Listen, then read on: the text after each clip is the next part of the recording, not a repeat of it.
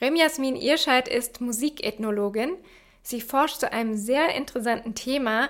Sie schaut sich nämlich an, wie es sich auswirkt und anhört, wenn Menschen migrieren und dann an einem neuen Ort mit anderen Menschen zusammen Musik machen.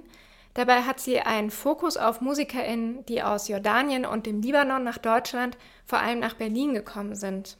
Also es gibt Leute, die damit entweder ihr eigenes Erbe quasi selber instrumentalisieren als eine Art von Empowerment. Also dass sie zum Beispiel sagen, naja, wenn ich jetzt auf dem euroamerikanischen Musikmarkt groß werden will, beziehungsweise wenn die Strukturen halt so sind, dann nutze ich die halt einfach. Und dann gibt es Leute, die sich quasi selbst exotisieren, was aber jetzt nicht der, der Regelfall ist. Es gibt aber auch eben Leute, die dann sagen, naja, ich benutze die Sounds, verfremde die aber so durch das Benutzen von Synthesizern oder bestimmten elektronischen Effekten und gebe Leuten eben nicht diesen super erkennbaren Beat, den man oft in der Weltmusik findet, sie dann eben sagen, naja, ich benutze jetzt bestimmte Rhythmen oder bestimmte Melodien, mache das aber nicht auf diese klischeehafte Art und Weise. Rem Irscheid erforscht diese zeitgenössische internationale Musik nicht nur auf dem Papier, sondern auch praktisch, indem sie zum Beispiel das Planet Ears Festival in Mannheim mitkuratiert. Das Festival macht aktuelle globale musikalische Trends und Entwicklungen hörbar und dieses Jahr findet es zum zweiten Mal statt. Also wir hatten letztes Mal uns so ein bisschen mehr aufs Thema Weltmusik noch eingelassen und diesmal versuchen wir da so ein bisschen wegzurücken, weil wir gemerkt haben, das Thema Weltmusik kann man nur so und so tief eben ausschöpfen. Und dachten wir, naja, wir müssen auch gucken, was sind die Lösungsansätze, weil wenn wir uns nur kritisch mit dem Thema auseinandersetzen, dachten wir, naja, das ist super gut für Leute zu wissen, oder aufgeklärt zu werden, warum Weltmusik problematisch ist, aber dachten dann, okay, aber wie kann man zum Beispiel dem Publikum oder Leuten zum Beispiel auch die selber kuratieren, die dann zum Festival kommen, wie kann man zum Beispiel Formate schaffen, wo es auch so ein bisschen darum geht, naja, was kann ich als Kurator oder Kuratorin tun, wenn ich selber ein Festival habe oder selber irgendwie eine Radioshow. Bevor wir konkreter über Lösungsansätze und Kuratieren sprechen, hat Rem Irscheid mir nochmal dieses Genre Weltmusik erklärt. Also in Deutschland gibt es einfach eine ganz andere Art und Weise, wie Weltmusik zustande gekommen ist oder wie es kuratiert wird und in welchem Genrezusammenhang steht. Also hier wird es oft äh, mit Jazzmusik und mit, sagen wir mal, ernster Musik oder sagen wir mal mit einer Hochkultur in Verbindung gebracht. Und in England hat es eher so eine popkulturellere Geschichte und hat dann auch nicht so ein, sagen wir mal, hochkulturelles Erbe, beziehungsweise hat schon auf jeden Fall auch die gleichen systemischen rassistischen Probleme in dem Sinn, in der Art und Weise, in wiefern Musik eben aufs westliche Ohr getuned wird und fürs westliche Ohr produziert wird.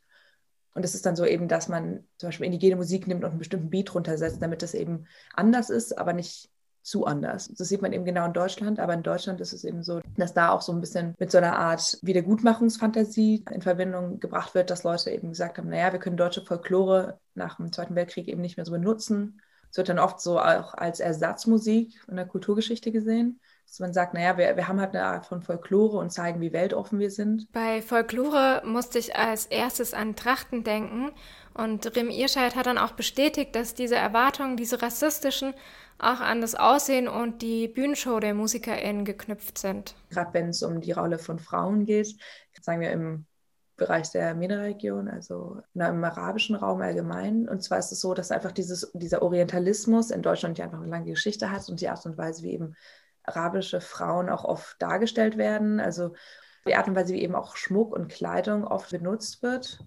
Genau, und aber auch die Art und Weise, einfach wie Frauen dargestellt werden auf der Bühne. Es ist oft einfach so in der Weltmusik, dass die Frauen die Sängerinnen sind und Männer sind eben in der Band oder die spielen eben Gitarre und Schlagzeug und so weiter. Das heißt auch bei der Art und Weise, wie Instrumente eben äh, benutzt werden und was einfach für Konnotationen hinter Instrumenten stehen, ist es einfach oft so, dass die Frauenstimme irgendwie als, sagen wir mal so, ja, einfach als desirable oder dieses Ganze, dass Frauen einfach so wahrgenommen werden, dass sie halt eine bestimmte Rolle einnehmen, als die Frau, die eben Leute mit ihrer Stimme anzieht. Also diese Sexualisierung von Frauen auch oft, das sieht man oft irgendwie im Bereich, wenn es um arabische oder asiatische Musik geht.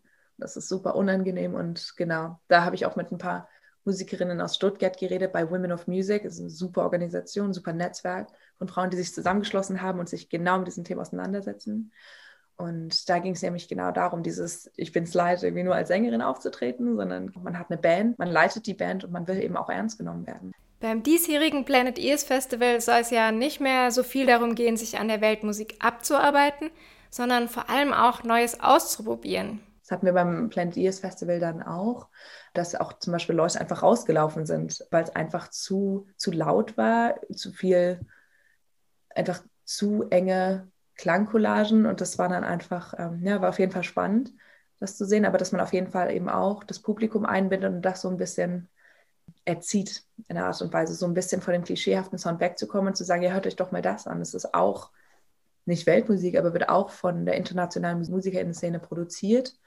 Aber schaut mal, das ist genauso traditionell oder authentisch, aber eben authentischer, weil eben die weißen Kuratorinnen oder die weißen Produzentinnen wegfallen, weil es einfach selber produziert wird oder eine andere Art und Weise, die weniger klischeehaft ist. Es wird aber nicht nur mit Musik experimentiert, sondern auch mit Formaten, wie wir hören. Sieht man auch oft in der freien Improvisationsszene. Das ist dann oft so, dass die Leute auf der Bühne stehen, man sitzt, also ein super westliches, in Anführungszeichen, Konzept von, wenn man Publikum und die Künstler sind eben auf einer Bühne und man schaut sich das wie so ein Spektakel an. Und bei den Festivals ähm, oder bei Planet Ears experimentieren wir eben mit verschiedenen Formaten. Abgesehen von diesem Bühnenraum, den man neu erleben kann, gibt es aber auch ganz andere Formate wie Klanginstallationen oder Filme, in denen man die Musik erleben kann.